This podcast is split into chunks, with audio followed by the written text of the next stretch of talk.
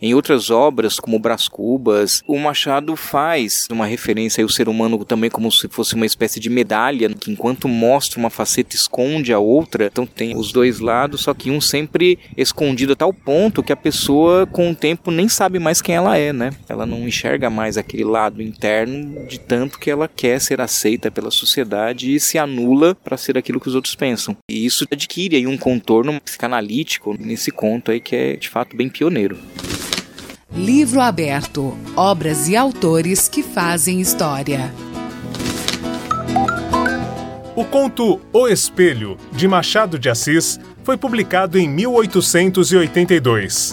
Parte da coletânea Papéis Avulsos, nele, o autor se vale de uma narrativa curta para destilar seu realismo repleto de crítica, ironia e pessimismo.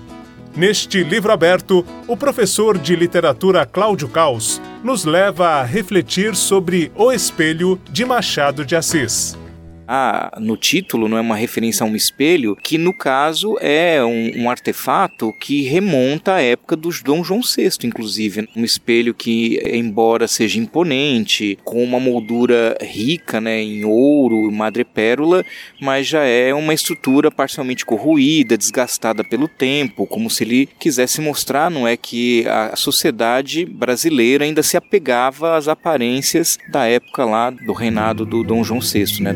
Chamei de mau gosto o que vi de mau gosto, mau gosto. É que Narciso acha feio o que não é espelho.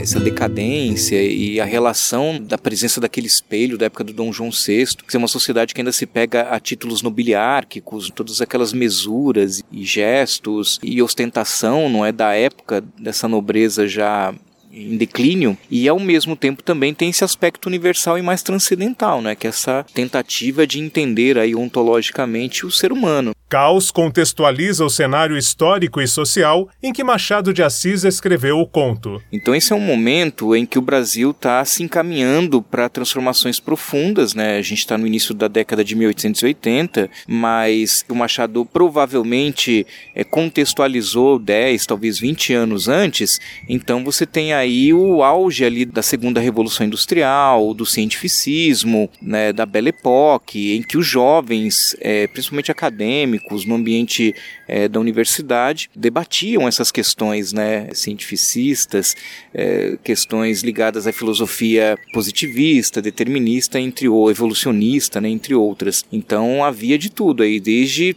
é, teorias mais concretas até umas brisas, né, como o pessoal diz, mais abstratas. Nesse contexto que essas personagens estão debatendo. Em O Espelho, quatro ou cinco cavalheiros estão em um ambiente sombrio para debater questões que não são capazes de alterar os espíritos. Entre eles, no entanto, João Jacobina, com cerca de 50 anos de idade, mostra-se avesso a discussões. Diante da insistência dele de permanecer calado, os outros começam a provocá-lo. Não, nós queremos saber a sua opinião. E aí ele diz né, que evita, porque a discussão acaba gerando mal entendido, uma indisposição.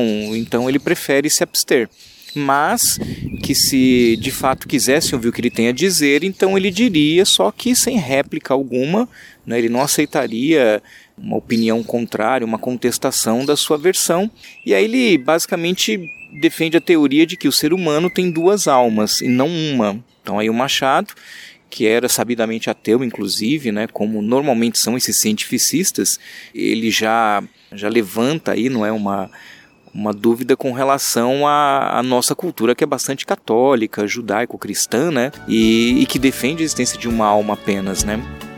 Quando eu olho meu olho além do espelho, tem alguém que me olha e não sou eu. E aí, diante da incredulidade dos outros é, que participavam ali daquela reunião, ele explicou: olha, nós temos uma alma que é interna, que olha de dentro para fora, e uma alma que é externa, que olha de fora para dentro. E que ambas compõem o todo como se fossem duas metades de uma laranja. Ele usa essa. O Machado ele faz muito isso, né? De, de utilizar alguns elementos concretos para tentar explicar essas questões mais abstratas, aí, mais transcendentais, né? Jacobina fala sobre a alma interna que resultaria da personalidade que desenvolvemos por meio das nossas experiências, e da alma externa, que é a social, como as pessoas nos veem. Para isso, lança mão de uma teoria que aprendera com uma experiência vivida por ele mesmo na juventude. Quando ele tinha 25 anos, ele era muito de família humilde, né, pobre, e acabou conseguindo o cargo de alferes que seria um oficial ali, mais ou menos hoje, como um tenente, segundo tenente, algo assim. E isso despertou né, a admiração de grande parte dos amigos, da família, que até doaram para ele a farda e tudo mais, mas ao mesmo tempo também ali a inveja de alguns amigos e alguns poucos parentes. A partir daí a vida dele muda completamente. Ele passa a ser tratado de uma forma distinta, não? É? Ele não é mais o Joãozinho, agora ele é o alferes, alferes para lá, alferes para cá, o tempo inteiro. Então ele começa a ficar com o ego ali bastante inflado por isso, a ponto aí de, e aí é, é que entra essa teoria das duas almas, de perder um pouco da sua interioridade em detrimento dessa pressão exercida pelo meio, né, pela sociedade, em reforçar essa exterioridade. Então isso é, é constante em grande parte das obras do Machado de Assis, né, da, de uma sociedade que valoriza mais a aparência do que a essência, mais o o ter do que o ser. Quando está de passagem pelo sítio de uma de suas tias, Jacobina recebe dela um espelho para levar ao quarto e poder se admirar. Tinha um espelho, justamente esse espelho antigo, né, da época do, do Dom João VI, é, que enfeitava a sala. Era uma residência bastante humilde, né, então o espelho, mesmo já bastante envelhecido, se destacava né, na sua imponência. E ela manda levar o espelho para o quarto dele né? Não chega a dar o espelho para ele, mas enquanto ele estivesse ali, não, o espelho fica com você, né? Para você se ver, para você se admirar. E aí ele vai se acostumando com aquilo. Ainda que desgastado, o espelho pode representar a aristocracia de outros tempos, com sua pompa, luxo e títulos. Mesmo que o objeto não seja original, o que importa em uma sociedade de aparências é a tradição. Segundo Caos, décadas antes da psicanálise, Machado já observava a influência que os outros exercem na construção da dualidade do ser. É, quando ele publica o conto, Freud estava engatinhando nas suas teorias ainda, né, que, que ainda não estavam bem é, formuladas, como iriam se tornar do final do século XIX para o começo do século XX. Mas há um, um momento interessante no livro que é quando o Jacobina está sozinho já, até já sem os escravos, nem nada na fazenda, ele, ele dorme e sonha. E quando ele sonha, ele consegue se enxergar como ele é por dentro. Ele consegue ter acesso a essa alma interna dele, né? Como ali não é apagado, desligado da sociedade, ele conseguisse se encontrar. Tem uma coisa da psicanálise, né, de você entender melhor quem você é nessa busca do, do inconsciente, olhando para dentro. Mas a partir do momento em que ele acorda, em algum momento não tem como continuar dormindo, aí ele não consegue se enxergar mais, porque o tempo inteiro ele está pensando nisso, não é? é na, na, na expectativa de que continue sendo visto que era até muito mais interessante para ele como as pessoas viam, né? Nos deram espelhos, vimos um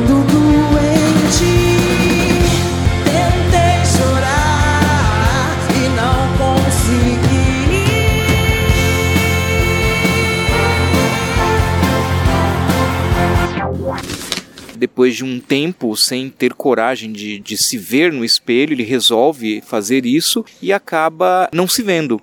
Ele vê apenas uma espécie de mancha, de borrão, algo meio diáfano, não é? E aí depois de um tempo, né, tentando se enxergar sem sucesso, ele tem a ideia de colocar a farda e aí ele conseguia se ver. Lembrou-me vestir a farda de alferes. Vestia, aprontei-me todo, e como estava de frente do espelho, levantei os olhos e. Não lhes digo nada. O vidro reproduziu então a figura integral, nenhuma linha de menos, nenhum contorno diverso. Era eu mesmo, o alferes, que achava enfim a alma exterior, ei-la recolhida no espelho. Tudo volta ao que era antes do sono. Assim foi comigo. Olhava para o espelho, ia de um lado para o outro, recuava, gesticulava, sorria e o vidro exprimia tudo. Não era mais um autômato, era um ente animado. Daí em diante fui outro. Cada dia, a uma certa hora, vestia-me de alferes Então aí o Machado brincando, portanto, com essa anulação, não é, de uma sociedade em que a gente se preocupa mais com a opinião pública, né, com o que os outros pensam da gente, como os outros veem a gente, do que em a gente ser quem a gente é, a gente se, se expressar de maneira autêntica e procurar se fazer aceito por aquilo que a gente de fato é por dentro. De um lado vem você com seu jeitinho hábil, hábil, hábil, pronto, me conquista com seu dom.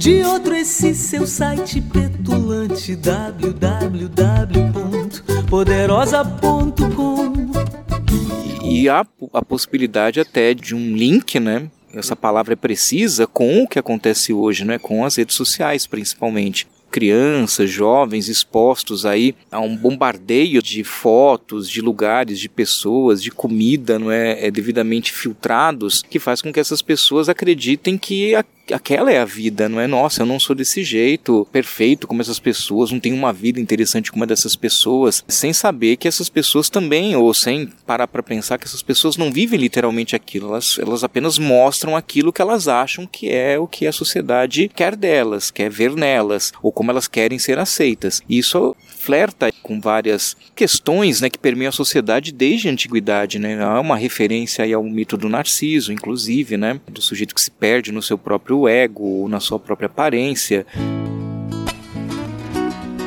Para o professor Cláudio Caos, o espelho de Machado de Assis pode ser comparado à sociedade atual em que se publicam muitas fotos em busca da aprovação dos outros e que, por outro lado, não dá tanto valor a textos mais profundos quando expostos em redes sociais.